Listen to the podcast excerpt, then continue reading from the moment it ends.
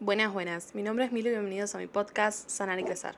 Bueno, ya última semana de diciembre. Ya sé que la semana anterior no subí episodio, pero fue porque anduve con muchas cosas para hacer. Muchas cosas para hacer, literalmente. No sé, porque este año se me dio por hacer la Navidad como más divertida. Me junté con mis amigas, hicimos como una temática de Navidad y y ahora ya año nuevo, ya 29 de diciembre. O sea, cuando ustedes escuchen esto va a ser 29 de diciembre. Yo no puedo creer lo rápido que pasó el año. O sea, pasó en dos segundos. Cerraste los ojos y ya estamos en 2024.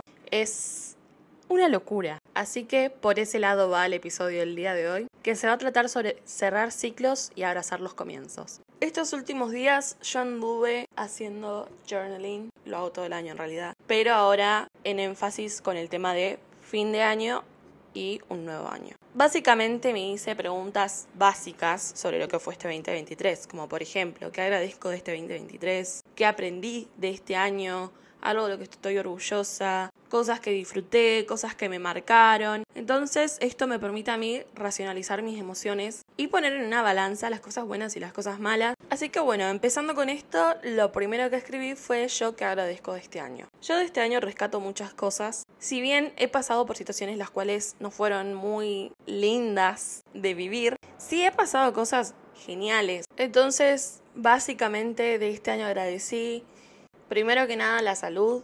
También agradecí sobre relaciones significativas que tengo ahora, las amistades que tengo ahora, la gente que me acompaña, la gente que me quiere, que me apoya. Eso también es algo muy importante y algo que, que a mí me llena mucho como persona. Logros y superaciones creo que eso es relativo porque algunos toman mucho más lo académico, otros toman mucho más lo personal y otros lo laboral. Yo lo que más resalto, porque bueno, es básicamente lo que hago con redes sociales es resaltar las cosas buenas personales. Entonces,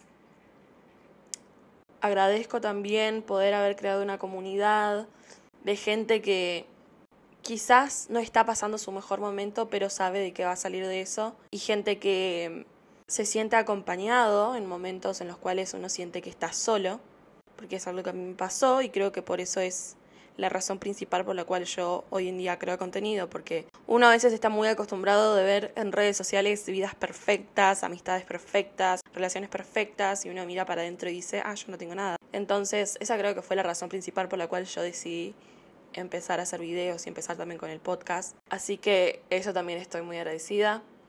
Después, momentos de alegría, tuve muchos.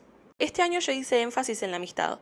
Eh, la amistad para mí es algo complicado, porque soy una persona que le cuesta mucho llamar amigo a una persona. Amigo o mejor amigo, lo que sea. A mí me cuesta. Y ahora me estoy permitiendo sentir, creo que sería la expresión correcta. Los momentos más felices que yo tengo de este año fueron o con mi familia o con mis amigas. Por ejemplo, no sé, desde cosas muy básicas a cosas muy organizadas, o sea, desde ir a tomar un mate en el parque hasta salir a tomar café, salir a ver, no sé, ropa, pasar una tarde juntas, pijamadas. No sé, bueno, este año, por ejemplo, mi cumpleaños, lo festejamos a las 00 en una isla, en una cabaña. Entonces son un montón de momentos lindos que pasé este año y estoy hiper agradecida. También me fui a la costa con mi familia, viajé, hice muchas cosas este año y tengo muchas razones por las cuales estar agradecida. Entonces, eso por una parte. De que uno está agradecido de este año, de este 2023. Después, siguiendo con esto, también preguntarse cuáles fueron los mayores aprendizajes de uno mismo. Yo creo que primordialmente este año lo que aprendí fue a cómo enfocarme en mí, cómo poner límites, cómo decir no, cómo... Eso es algo que yo rescato mucho de este año, porque siempre fui una persona que le gusta complacer al otro y, y hacer lo que dice el otro. Y este año como que dije, ya está. O sea, ya está. Si me cuesta mi salud mental, si me cuesta mi paz, no vale la pena. Entonces, eso también creo que fue uno de los mayores aprendizajes que tuve este año. Y obviamente uno tiene que aprender a ver el pasado, pero de manera sigilosa. O sea, uno tiene dos maneras de ver el pasado. Ver el pasado y estar mal por el pasado, llorar y sentirse mal y sentirse melancólico, que es algo normal, que es algo humano. Pero también ver el pasado y aprender de eso. Decir, bueno, esto ya no va más, esto ya no quiero más, esta situación, esta persona, lo que sea, en mi presente no va a formar parte. Entonces eso también creo que es algo, una introspección que uno tiene que hacer a veces para poder determinar lo que quiere en su presente y también en su futuro.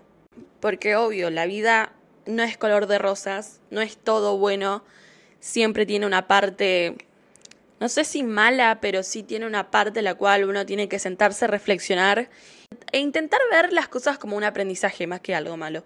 Porque es muy fácil ver las cosas como algo malo, como que por qué me está pasando esto a mí, que, yo qué hice, que no, o sea, eso es muy fácil hacerlo, eso lo hacemos todos. Uno a veces tiene que sentarse y pensar, bueno, a ver, no, si esto no pasó ahora, fue por algo, quizás viene algo mejor, quizás eh, puedo rescatar tal cosa, aprendí a hacer esto, aprendí a pensar de esta manera. Entonces, verla hasta lo malo al lado positivo, porque por más de que sea algo muy difícil de hacer, uno tiene que practicarlo para que le salga. No es algo que van a hacer de un día al otro y que vas a ser súper positivo y de que vas a verle siempre lo bueno a lo malo. No.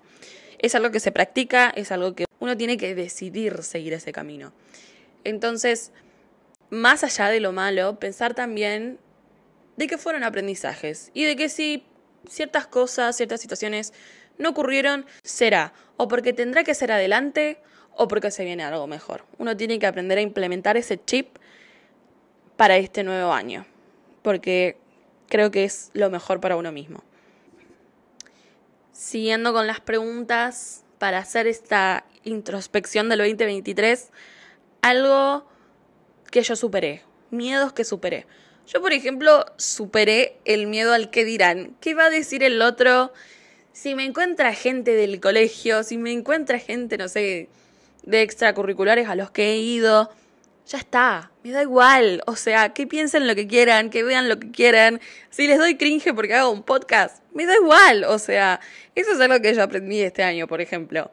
Perdí ese miedo al que van a decir, ay, no sé, yo, por ejemplo, antes ni siquiera subía historias a Instagram porque decía, no, porque qué van a pensar, de qué van a decir, se la van a mandar entre ellos y se van a burlar. No, ahora me da igual. Entonces, eso también es algo que yo estoy re orgullosa de haber logrado, porque para mí, no sé, publicar una historia antes era lo peor, porque decía, no, alto cringe, o sea, tenía esa cosa incorporada de que, ¿qué va a decir el otro? Entonces, ahora este año es como que perdí totalmente el miedo, o sea, yo hablo, hablo, hablo y digo y digo y digo. Y subo un montón de cosas a la gente que me sigue en Instagram. Pero, pero nada, eso por ejemplo también es algo que estoy orgullosa que hice este año. Que, que sí era un miedo, porque, o sea, sí me daba miedo a veces publicar cosas que a mí me gustaban a mi Instagram. También, bueno, me pregunté cosas que me quedaron por hacer. Yo creo que cosas que me quedaron por hacer fue disminuir el uso del teléfono y leer. Y hábitos que adquirí que me hice más ordenada. Más ordenada en las cosas que tengo que hacer, tanto académicamente como las redes sociales. Empecé a hacerme más cronogramas, más división de cosas, em, agendar mis días, qué tengo que hacer. Entonces por una parte, rescato mucho eso. Y bueno, cosas que quiero dejar atrás.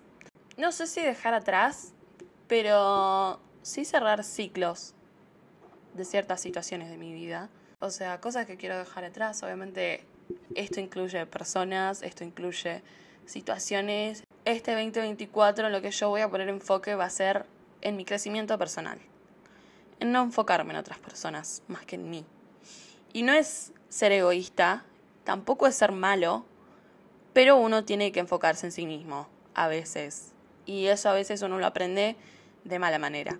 Si hay algo que yo hacía muy mal, es que enfocaba toda mi energía en una persona. ¿Qué, qué hacía, qué no hacía, qué le pasaba, cómo se sentía? Que obviamente por una parte eso significa que soy una persona muy empática y que se preocupa por la gente que quiere, pero a su vez era como que no recibía el mismo trato o también me consumía a mí misma. Entonces, este año como super propósito va a ser enfocarme en mí misma, en mi desarrollo personal y en mi desarrollo laboral y académico.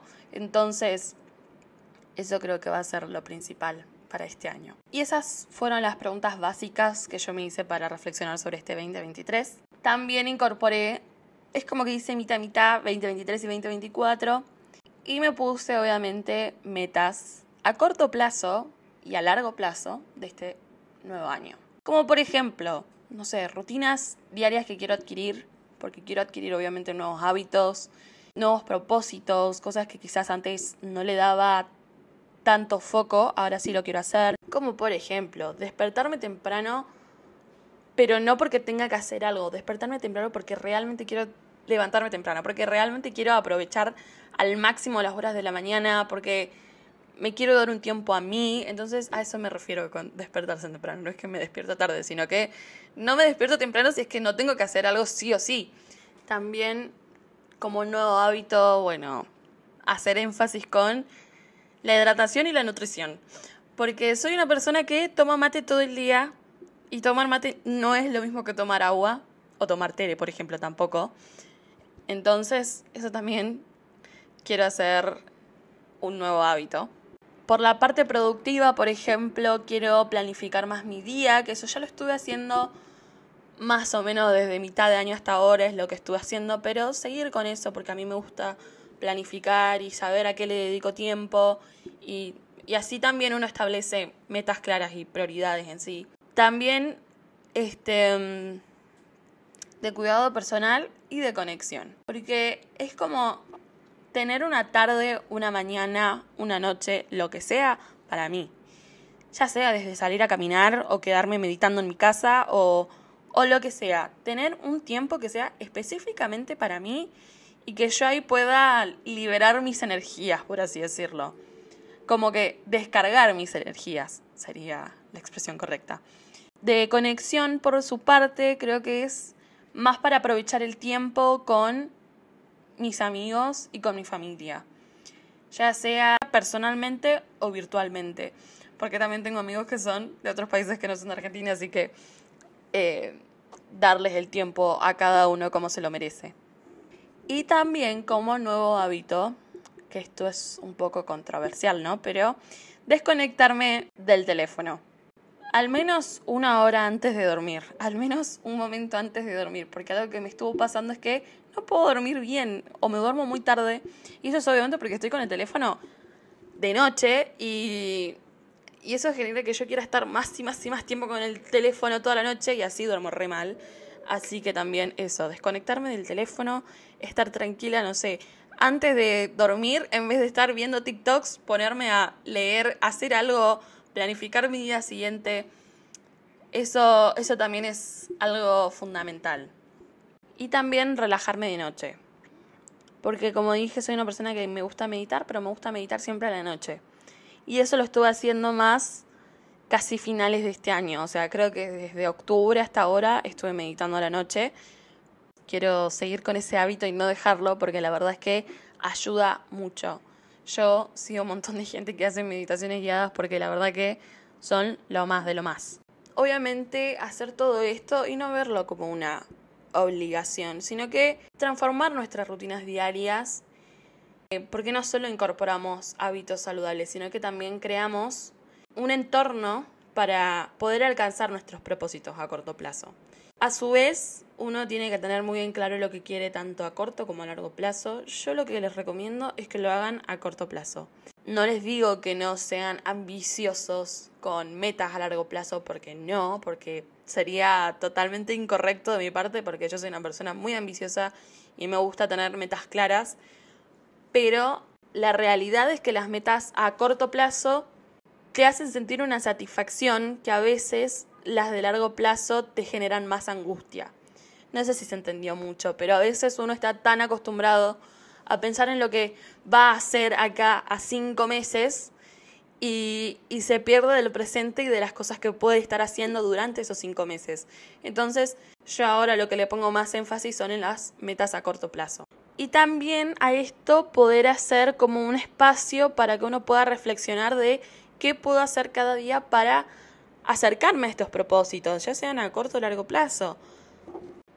También para este 2024 me puse sueños a cumplir y experiencias que quiero vivir.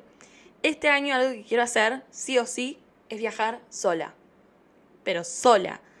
Porque he viajado con mi familia, he viajado con amigas, he viajado siempre acompañada. Pero lo que quiero hacer este año es viajar sola.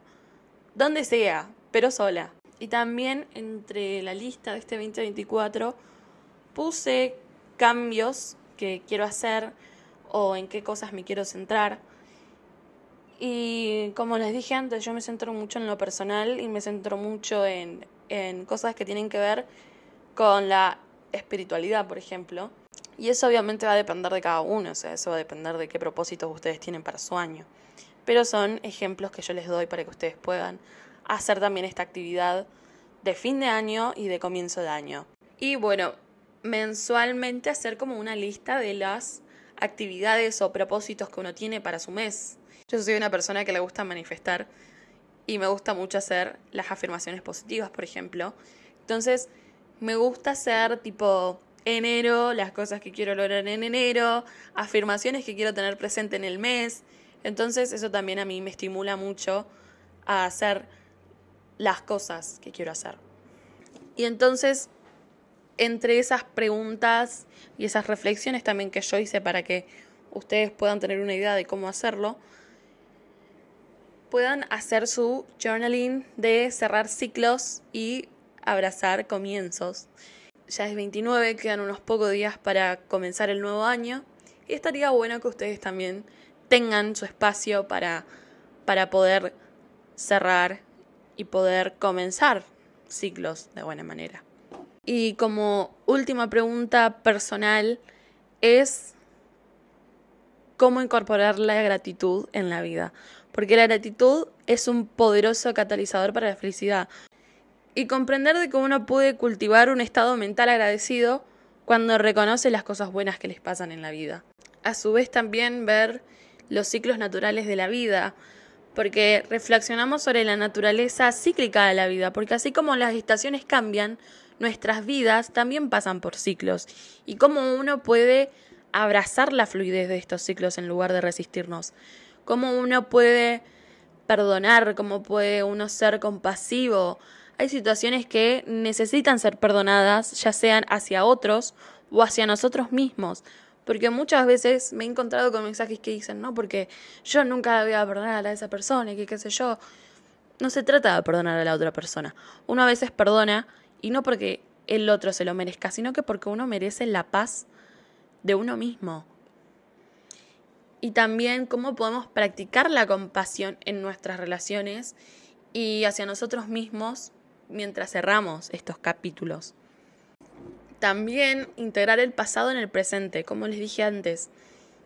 Cómo uno puede integrar las experiencias del pasado a nuestra vida actual de una manera que nutra nuestro crecimiento reflexionen sobre las lecciones pasadas, porque eso te puede guiar hacia un presente muchísimo más consciente. Y ya como ejercicio final, visualizar el futuro. Visualicemos cómo nos queremos en este nuevo año, cómo nos imaginamos que va a ser este año, qué objetivos queremos lograr y cómo vamos a alcanzarlos. Y para esto, como ya lo dije en un principio, tienen que tener rutinas, tienen que tener hábitos, tienen que tener un propósito para poder lograr esas metas. Porque a veces uno se pone metas que si bien no son lejanas, se olvidan de la parte más importante que es el plan de acción. El plan de acción es básicamente las pequeñas cositas que haces cada día para llegar a esa meta. Uno se enfoca mucho en lo que quiere y en donde quiere estar y se olvida que lo que tiene es el presente y de que lo que puede cambiar ese futuro que tanto quiere es lo que hace el día de hoy. Entonces, visualizar eso, pero a su vez también crear un plan de acción para llegar a eso, que es lo más importante de todo. Así que, nada, espero que este capítulo sobre cerrar ciclos y abrazar nuevos comienzos les sirva, ya sea para escribir su propio journaling, ya sea para reflexionar, para pensar, para cómo incluir nuevos hábitos, nuevos propósitos y lo más importante, hacer un plan de acción para llegar a esos propósitos. Les mando un beso y que tengan un gran comienzo de año. Nos vemos en el próximo episodio. Chau, chau.